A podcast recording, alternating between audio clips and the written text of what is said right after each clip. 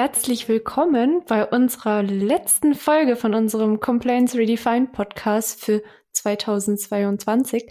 Wir beschäftigen uns heute schon mal mit dem Jahr 2023, nämlich welche Themen uns hier beschäftigen werden und wie wir vielleicht uns jetzt schon ein bisschen darauf vorbereiten können.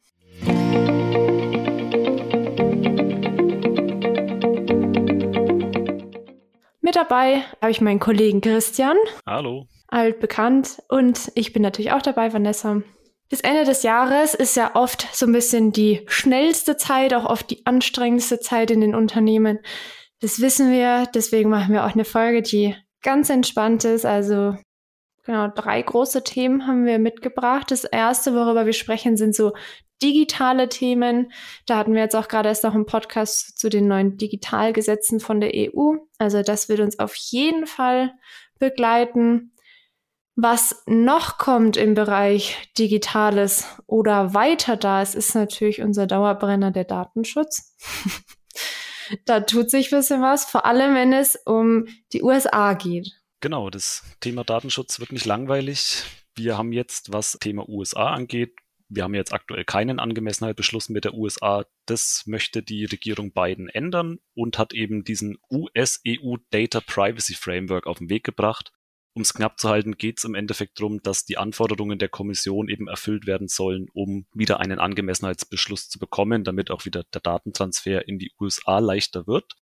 Das wird wahrscheinlich kommen. Jetzt ist die Frage, ob auch der Angemessenheitsbeschluss kommt im nächsten Jahr, beziehungsweise was dann passiert, denn NEUB, also das ist ein europäisches Zentrum für digitale Rechte. Mit Gründungsmitglied ist der Herr Schrems, der schon dafür bekannt war, den alten US Privacy Shield eben zu kippen. Die haben schon angekündigt, dass sie mit dem jetzigen Entwurf nicht zufrieden sind und wenn denn der Angemessenheitsbeschluss kommt, dass man dann wieder eben über den Rechtsweg dagegen vorgehen will.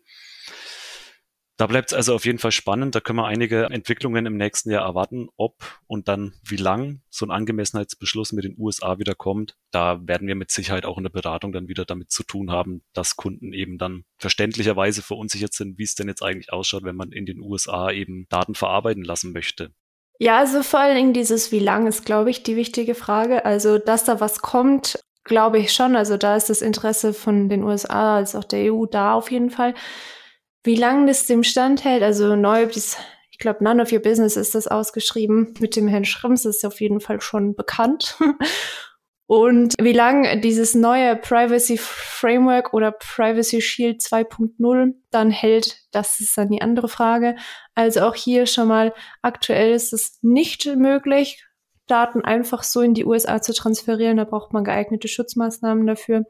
Und auch diverse Risikoabschätzungen und Dokumentationen, wenn man das machen möchte. Also da nur kurz der Hinweis, sollten Sie Software aus den USA benutzen, was wir, glaube ich, alle machen, dann äh, bitte genau informieren, weil sonst kann es nämlich ungemütlich werden.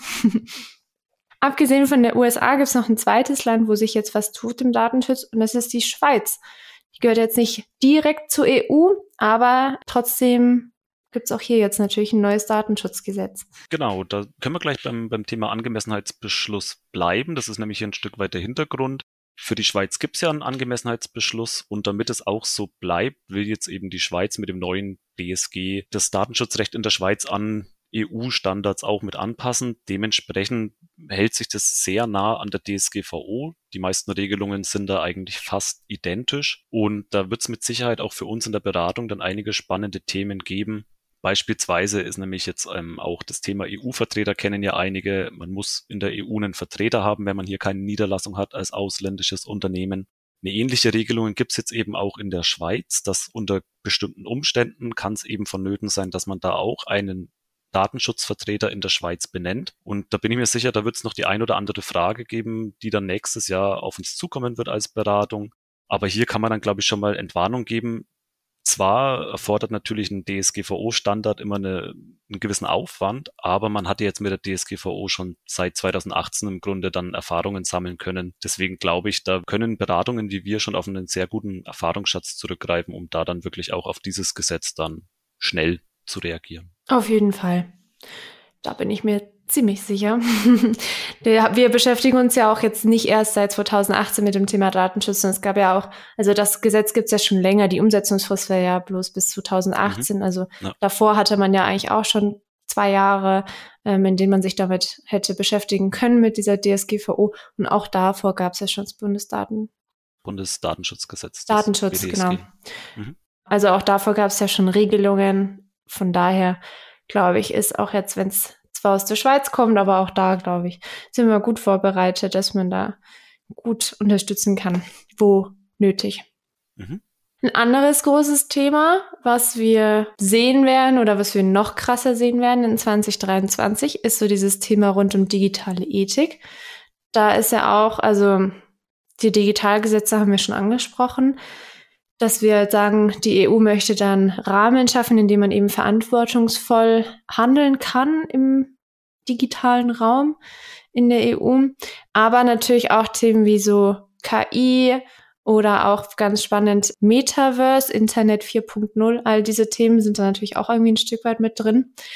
Was siehst du denn da für das neue Jahr oder was sind so deine Gedanken dazu, Christian? Also wie du schon gesagt hast, digitale Ethik, das ist ja auch ein Thema, was jetzt immer mehr Fahrt aufnimmt. Ich habe letztens auch erst wieder einen Artikel gelesen, dass das jetzt eben auch in dieser im Rahmen von diesen ESG-Kriterien, die wir ja jetzt auch überall sehen, dass eben der digitale Ethik verstärkt wahrscheinlich eben kommen wird. Als Parallele kann man ja beispielsweise sagen, wir haben ja mit dem Lieferketten-Sorgfaltspflichtengesetz erstmals auch das Menschenrechte in der echten Welt, sage ich jetzt mal sozusagen, verschärft in den Blick, auch verpflichtend in den Blick genommen wird. Und ich glaube, das wird im digitalen Raum auch noch ganz stark vorangehen. Jetzt hast du auch gerade gesagt, andere Themen abseits hiervon, wie dann beispielsweise KI oder das Metaverse, sind da ja auch Faktoren, die eben da einen Einfluss drauf haben. Das Metaverse soll ja die Art und Weise, wie wir im digitalen Raum miteinander interagieren, schon verändern. Da wird sich, glaube ich, noch einiges tun in dem Bereich. Wir sehen jetzt aktuell, dass das Projekt Metaverse eher noch ein bisschen schleppend anläuft. Die Investitionssummen sind riesig, die Erträge überschaubar und da wird, glaube ich, aber, also Mark Zuckerberg hat ja, wenn ich das jetzt noch richtig im Kopf habe, auch gesagt, dass da weiterhin dran festgehalten wird und das wird weiterhin gepusht, das Thema. Deswegen können wir da mit Sicherheit auch 23 wieder Entwicklungen erwarten. Also ich ähm, weiß nicht, ob das mein Profile ist online, aber ich bekomme ganz viel Werbung fürs Metaverse tatsächlich. Mhm. Also auch, weiß ich nicht, auf YouTube irgendwie diese, diese Werbung, die man immer erdulden muss, wenn man kein Premium-Kunde ist. Da kriege ich es ganz, ganz viel. Und da finde ich, also finde ich es ganz spannend, was die immer bewerben tatsächlich. Ist jetzt natürlich hier auch wieder Werbung, ne? Aber was die bewerben, ist, dass vor allem zu so Schulungszwecken natürlich super gut genutzt werden kann. Also im Studium, aber auch so vielleicht für Mitarbeiterschulungen, weil man halt das in der virtuellen Welt manches vielleicht auch besser darstellen kann oder halt erlebbarer machen kann, als wenn man das nur so auf Papier, schwarz auf weiß quasi liest. Also es gibt da durchaus viele Ideen, und du hast ja auch gesagt, sehr viel Investition, wie das Ganze dann ankommt. Wann das ankommt, das wird spannend bleiben. Also wenn ich so an unser Bildungssystem denke, was ja grundsätzlich eher ein bisschen langsamer ist, was so digitale Themen betrifft, glaube ich, dauert es noch ganz schönes Stück, bis da das Metaverse in die Klassenräume kommen könnte. Ob man es überhaupt will, ist eine andere Diskussion. Aber genau, auf jeden Fall werden uns diese Themen rund um so digitale Ethik, digitale Verantwortung von Unternehmen auf jeden Fall begleiten. Gerade zu diesem Thema CDR, also Corporate Digital Responsibility, was ja auch, das so angesprochen, in den ESG-Kriterien zum Beispiel auch festgehalten ist. Dazu bieten wir auch Leistungen an, also da gerne mal einfach auf unsere Corporate Digital Responsibility Unit schauen und bisschen durchklicken. Sehr spannendes Thema auf jeden Fall. Das zweite große Thema, was manche schon gar nicht mehr hören können und andere finden es mega toll, also es spaltet so ein bisschen die Geister, ist das große Thema Nachhaltigkeit. Das erste große Thema, was, glaube ich, da so durch die Medien gegangen ist und auch die Unternehmen wachgerüttelt hat, ist das Lieferkettengesetz oder Lieferketten-Sorgfaltspflichtgesetz. Da haben wir aber schon einen recht ausführlichen Podcast zu aufgenommen. Genau deswegen, da glaube ich, müssen wir gar nicht so viel drauf eingehen. Oder Christian? Ich glaube auch, das haben wir ja schon ausführlich besprochen. Es tritt ja jetzt dann am 1.1. eben in Kraft für die ersten Unternehmen. Also die, ja, der erste Anwendungsbereich ist ja dann für 3000 oder mehr Arbeitnehmer und Arbeitnehmerinnen. Das sehen wir jetzt auch schon im Hintergrund, dass da fleißig die Vorbereitungen laufen bei vielen Unternehmen und Kunden da eben auch entsprechend dann ja, sich jetzt eben auch auf das erste Berichtsjahr natürlich. Man muss ja dann auch so einen Jahresbericht eben anfertigen. Und ja, das wird auf jeden Fall dann, glaube ich, im nächsten Jahr ein ganz großes Thema werden, weil viele Unternehmen dann ja doch eher auf Just-in-Time-Umsetzung setzen und dementsprechend glaube ich, das wird sich das Jahr durchziehen und dann natürlich das nächste Jahr auch noch, wenn dann der Anwendungsbereich nochmal erweitert wird dann. Auf jeden Fall. Hören Sie doch einfach mal in unserem Podcast rein, da haben wir es ganz ausführlich erklärt, wie sich der Mittelstand darauf vorbereiten kann. Jetzt schon, dass man dann, wenn es soweit ist, von seinen Zulieferern oder von seinen Abnehmern nicht irgendwie in die Bredouille gerät. Das zweite Thema ist auch eng mit ähm, dem Lieferketten-Sorgfaltspflichtgesetz verbunden. Und zwar geht es da um das Sustainability Reporting, also die Berichterstattung im Nachhaltigkeitsbereich. Da gibt's ja schon was für eben die großen Unternehmen, die unter dieses Lieferkettengesetz fallen. Und jetzt gibt's aber, wie gesagt, noch was, was so ein bisschen auch für andere Unternehmen gilt. Das kannst du, glaube ich, auch besser erklären als ich, Christian. ähm, das hat jetzt ja auch schon die, die letzten Monate einiges an, an Schlagzeilen gemacht, weil eben dieser Anwendungsbereich eben, also der Kreis an Unternehmen, die diese nicht finanziellen Berichte eben verfassen müssen, der wird deutlich erweitert durch diese CSRD und soll auch nach EU-Planung eben dann für das Geschäftsjahr 23 erstmals eben dann kommen wie du schon gesagt hast, befindet sich aktuell noch im Gesetzgebungsverfahren, wird aber auf jeden Fall dann im nächsten Jahr, glaube ich, einiges an Vorbereitung bei dem einen oder anderen Unternehmen in Anspruch nehmen. Es gibt viele Unternehmen, die mussten ja solche nicht finanziellen Berichte schon erstellen. Da gilt es natürlich auch abzugleichen. Unter der neuen Direktive habe ich da noch alles dabei in meinem Bericht, eben was jetzt verpflichtend eingeführt wird. Und genau eben auch jetzt durch diesen erweiterten Anwendungsbereich haben wir ja in Deutschland allein 15.000 Unternehmen, die das betrifft da wird wahrscheinlich das ein oder andere noch vor einige Herausforderungen gestellt werden. Davon gehe ich aus. so viel, wie sich da gerade tut, wird das neue Jahr oder dieses Jahr ja auch schon auf jeden Fall sehr spannend werden, was den rechtlichen Rahmen betrifft. Ein drittes Thema, was wir mitgebracht haben, was auch unter diesen Bereich Nachhaltigkeit fällt, ist der Hinweisgeberschutz. Der ist jetzt auch nicht neu. Dazu haben wir auch schon einige Podcast-Folgen, Blogartikel und so weiter geschrieben. Von daher werden wir auch hier jetzt nicht so wahnsinnig tief drauf eingehen. Es ist leider noch nicht verabschiedet worden. Es hat sich alles bisschen nach hinten geschoben durch die Situation in der Ukraine. Da reden wir davon aus, dass es auf jeden Fall auch bald trotzdem kommen wird. Müsste, könnte, sollte noch dieses Jahr kommen. Ja, Deutschland ist ja schon einiges über den Zeitplan hinausgeschossen. Da läuft ja jetzt oder läuft an auch ein Vertragsverletzungsverfahren von der EU gegen Deutschland.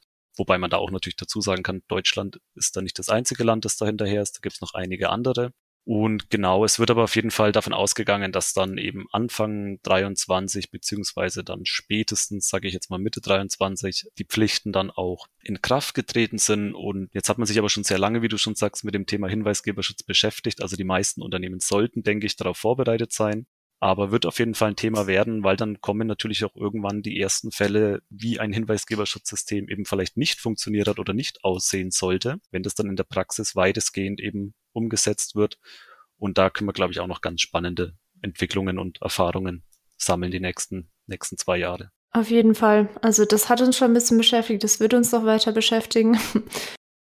Ein drittes Thema, was wir mitgebracht haben oder auch das letzte große Thema für diesen Podcast ist auch eins, was eigentlich gar nicht neu ist, aber brandaktuell. Und zwar das Thema rund um den Export oder der internationale Handel. Das ist ja ganz stark in die Schlagzeilen gekommen jetzt im letzten Jahr oder in diesem Jahr eigentlich. Vor allen Dingen jetzt aufgrund von Russland, also da die Kontrollen und auch Sanktionen. Aber auch China ist immer wieder mit dabei. Also da gibt's einiges, was sich tut und worauf man achten sollte. Auf jeden Fall. Also jetzt mal abseits vom Russland-Ukraine-Konflikt, das ist natürlich das, was jetzt Sanktionen und Kontrollen von Ein- und Ausfuhr angeht, natürlich das größte Thema. Das sehen wir auch, dass die EU zum Beispiel sehr dahinter ist, eben die Sanktionsdurchführung bzw. Sanktionspolitik einheitlich zu gestalten. Je nachdem, wie jetzt der Konflikt weiter noch verläuft, können wir da mit Sicherheit auch noch weitere Entwicklungen nächstes Jahr erwarten, dass eben auch, was ja auch kleine und mittlere Unternehmen betrifft, die dann von diesen beispielsweise Ausfuhrverboten betroffen sind häufig. Schauen wir weiter gespannt Richtung Osten, da wird sich mit Sicherheit noch einiges tun. Aber wie du eben schon gesagt hast, auch US-Sanktionen gegen beispielsweise China sind da momentan viel im Gespräch, denn die Halbleiterproduktion möchte die USA gerne wieder bei sich zu Hause haben. Und auch da werden jetzt schon Sanktionen eben verhängt. Die EU ist ja grundsätzlich auch dabei, dass bei der Halbleiterproduktion in der EU einiges passieren muss. Deswegen, da können wir mit Sicherheit auch Entwicklungen sehen, wie man hier möglicherweise ein bisschen, ja, die Produktion im, im eigenen Gebiet wieder fördern will und vielleicht möglicherweise dann eben auch Aus- und Einfuhrkontrollen oder Beschränkungen oder ähnliches sehen können. Ja, also Halbleiter ist so ein ganz spannendes Thema. Also das haben wir ganz krass festgestellt, dass diese ganze Chipproduktion und so weiter, dass da die Awareness super gestiegen ist, dass wir sehr abhängig einfach von anderen Ländern sind, als eben, oder ist ja immer noch, dass ganz viele Lieferzeiten einfach unfassbar lang sind mittlerweile, weil wir nicht an die Chips kommen. Und auch da, das ist jetzt, oder das ist jetzt aktuell im Gespräch gewesen, ne, dass China einer deutschen Halbleiterfabrik ja interessiert ist. Da ist jetzt zum Zeitpunkt der Aufnahme, ne, hieß es jetzt oder ist es kursiert, dass der Bund das nicht möchte, also dass die Regierung das verbieten will, so dass wir da ein bisschen ein Stück weit unsere Unabhängigkeit wahren. Ich bin gespannt, wie sich das Thema allgemein entwickelt. Das betrifft ja jetzt nicht nur, sag mal, diese digitalen Produkte oder die elektronischen Produkte, sondern auch allgemein den Import und Export. Da übrigens auch der Hinweis, der kurze, wir haben da eine ganz tolle Übersicht in unserem Blogartikel zu finden mit den ganzen Sanktionslisten. Also wer da einen Überblick haben will, von welchem Land gegen welches Land gerade was läuft, kann sich da einfach mal durchklicken. Das ist alles aufgelistet. Gut, dann sind wir tatsächlich eigentlich schon durch. Wir haben drei Themen vorgestellt, die uns auf jeden Fall beschäftigen werden, aber auch natürlich den Mittelstand allgemein, deutsche, europäische Unternehmen. Dass es im Datenschutz spannend bleibt, ist, glaube ich, kann man eigentlich zu jeder Zeit sagen. Aber vor allem das rund um die USA bleibt weiterhin spannend. Ob es da ein Abkommen geben wird oder wie lange das dann standhält, das ist eine ganz große Frage. Dann haben wir Digitalgesetze von der EU, die nächstes Jahr, übernächstes Jahr kommen werden, die die Nutzung des Internets, sag mal, verantwortungsvoller machen wollen oder dem halt einen Raum geben wollen, was man machen soll und was nicht. Und die zwei anderen Themen natürlich ganz wichtig, das Bereich Nachhaltigkeit, super großes Thema, wird sich mega viel tun, auch für den Mittelstand, der war ja bislang nur oft indirekt betroffen und auch der wird jetzt ab dem nächsten Jahr doch in die Verpflichtung genommen, mehr zu machen. Und natürlich das große Thema Exportkontrolle und auch Sanktionen ist ein sehr politisches Thema, aber auch sehr, sehr wichtig für Unternehmen, dass man sich da eben korrekt verhält. Was man also zusammenfassend sagen kann, würde ich mal in meinen eigenen Worten beschreiben, ist, dass wir im Moment sehen, dass es ganz, ganz viel neue Regulatorik gibt, also vor allen Dingen auch so große Gesetze, dass da vor allen Dingen auch EU-seitig alles gefühlt umgekrempelt wird. Und es ist super wichtig, dass sich Unternehmen darauf vorbereiten, nicht nur auf die einzelnen Gesetze, sondern vor allem auch, dass man ein System bei sich entwickelt, um den Überblick überhaupt zu behalten, was kommt, was muss ich einhalten, wie funktioniert das Ganze. Also hier ist Stichwort Compliance Management System, super wichtig, wer noch keins hat, sollte sich vielleicht jetzt mit dem Thema beschäftigen. Es wird nicht weniger werden und von daher es ist schön, wenn man was hat, was man dann erweitern kann, immer wenn was Neues dazukommt und man zumindest darüber so eine gewisse Rechtssicherheit hat, wo sich alles ständig immer nur verändert und man gefühlt kaum noch nachkommt. Dann bleibt mir an dieser Stelle eigentlich nur noch übrig, ganz frohe Weihnachten zu wünschen. Und wir hören uns im neuen Jahr. Ich freue mich drauf. Von mir auch nochmal einen guten Rutsch vor allem und bis zum nächsten Mal. Bis dann.